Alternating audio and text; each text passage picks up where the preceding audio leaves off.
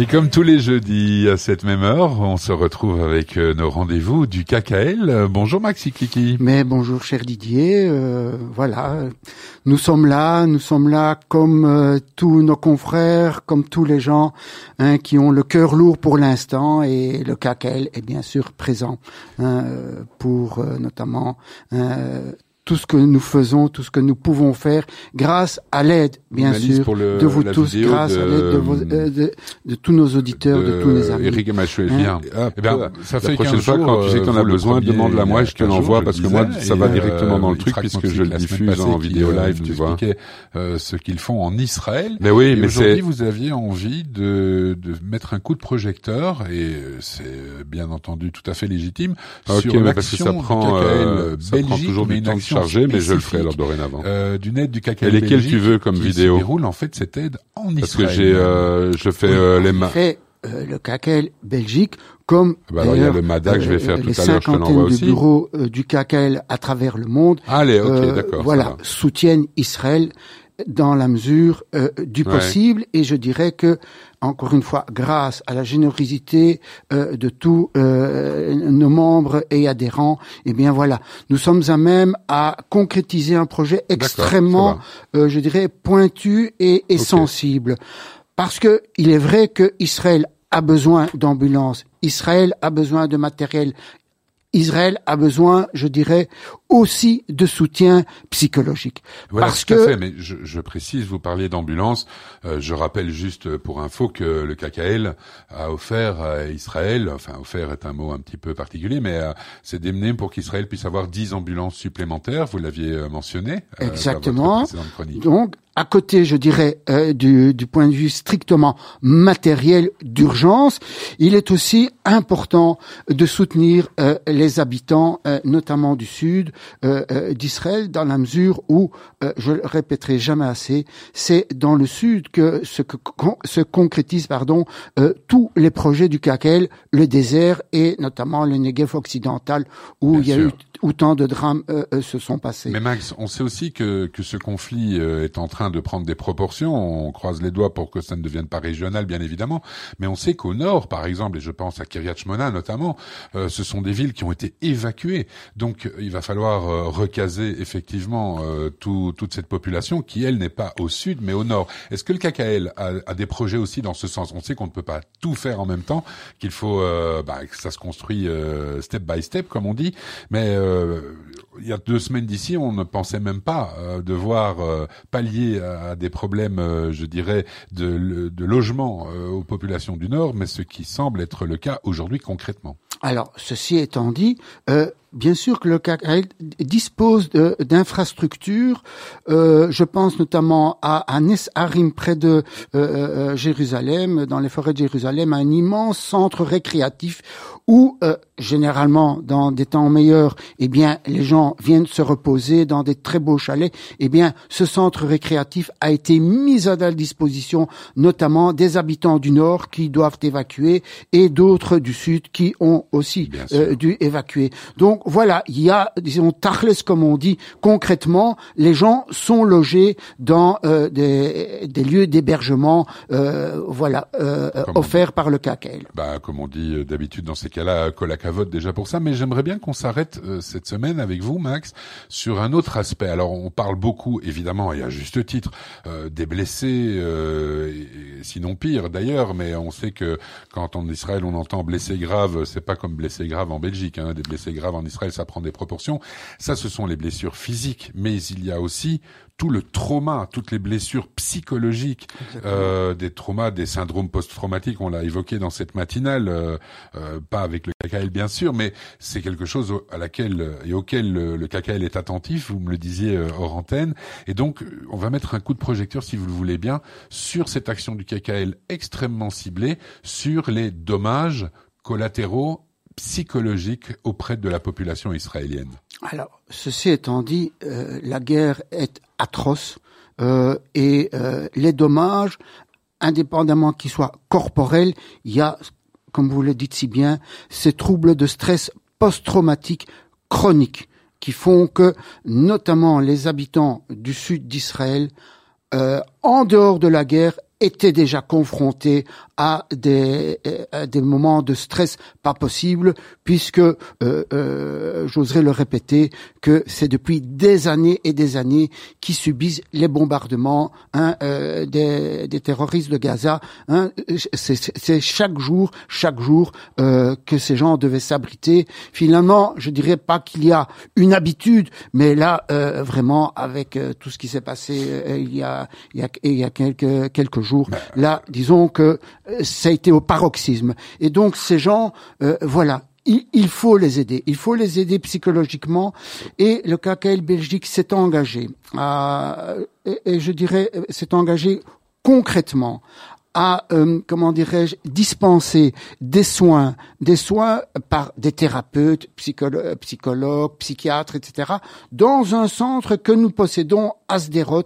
Et euh, voilà, donc les gens qui sont encore euh, dans la région et qui ne veulent pas quitter pour euh, de très très bonnes raisons le, euh, leur domicile, eh bien, nous sommes là. Nous sommes là pour les aider et nous serons là après, parce qu'il est un fait certain que ce, cette guerre n'est pas est loin d'être terminée. Déjà, et, puis en plus, le syndrome post-traumatique, comme son nom l'indique, ça ne, ce n'est pas quelque chose de très ponctuel, justement. C'est quelque chose qui s'inscrit malheureusement dans le temps et dans la durée.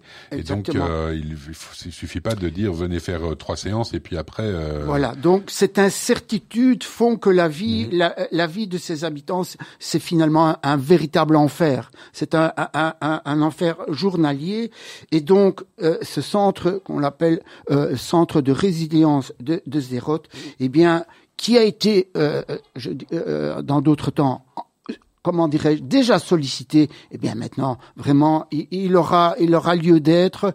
Et donc, je répète que le KKL Belgique, Belgique-Luxembourg, euh, euh, disons que c'est engagé à, à verser tout de suite, à verser tout de suite une somme équivalente à 700 000 shekels, hein, dont à peu près de 250 000 euros, hein, qui euh, va couvrir les premiers besoins, notamment de, de euh, pour payer ces consultations, parce que bon, tous mmh. ces praticiens, bien sûr, même s'il y a beaucoup de bénévoles parmi eux, voilà, il faut quand même aussi. Euh, euh Justement, Max, pardon de vous interrompre, mais euh, concrètement, ça représente combien de, de, personnes? Je parle de praticiens, de, de thérapeutes, parce que c'est vrai que les habitants, euh, ils ne se comptent pas que sur les doigts d'une main, donc ils sont extrêmement nombreux.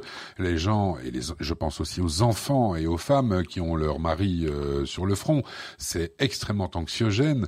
J'imagine que ces praticiens vont être submergés très très vite. Donc, vous avez besoin de ressources humaines je dirais, à hauteur de, de combien de personnes selon vous? C'est-à-dire que au plus il y en a, au mieux c'est. Mais il est, clair que ces personnes sont sollicitées dans d'autres parties du pays, hein, qui est finalement traumatisé, euh, que ce soit au nord du côté hein, euh, de Kiryat Shmona, comme vous l'avez dit, même à Tel Aviv, qui a quand même aussi subi des dommages, et, et toutes les villes. Euh, euh je parle pas d'Ashkelon, je parle pas de Beersheba, et, et, et, finalement tout Israël. Donc ces gens sont déjà sollicités plus que de mesure. Mais voilà, nous avons euh, euh, comment dirais-je, solliciter tous nos amis et nos adhérents euh, pour justement financer ce projet. Et mhm. je dois, je dois franchement l'avouer, c'est vraiment un, un, grand merci pour déjà les résultats, parce que les gens, il y a des gens qui n'ont pas attendu, cher Didier, chers amis, qui n'ont pas attendu vraiment les hein, que l'action soit lancée pour dire voilà, nous vous aidons, nous savons que le KKL est sur place, comme bien sûr d'autres organisations. Hein, il est clair que euh, le CACAL n'a pas l'apanage unique de, euh, de je voudrais euh, d'accompagner les gens. Il y a bien sûr le Keren le Magen David Adom, Zaka et, et tant et tant d'organisations, mais le CACAL qui est déjà sur place, hein, qui a une infrastructure, qui a des, des animateurs notamment pour accompagner les enfants et, et d'autres et, d'autres personnes tout à fait dévouées. Eh bien, voilà, nous concrétisons euh, notre action. Euh, voilà. Par une assistance psychologique. Exactement.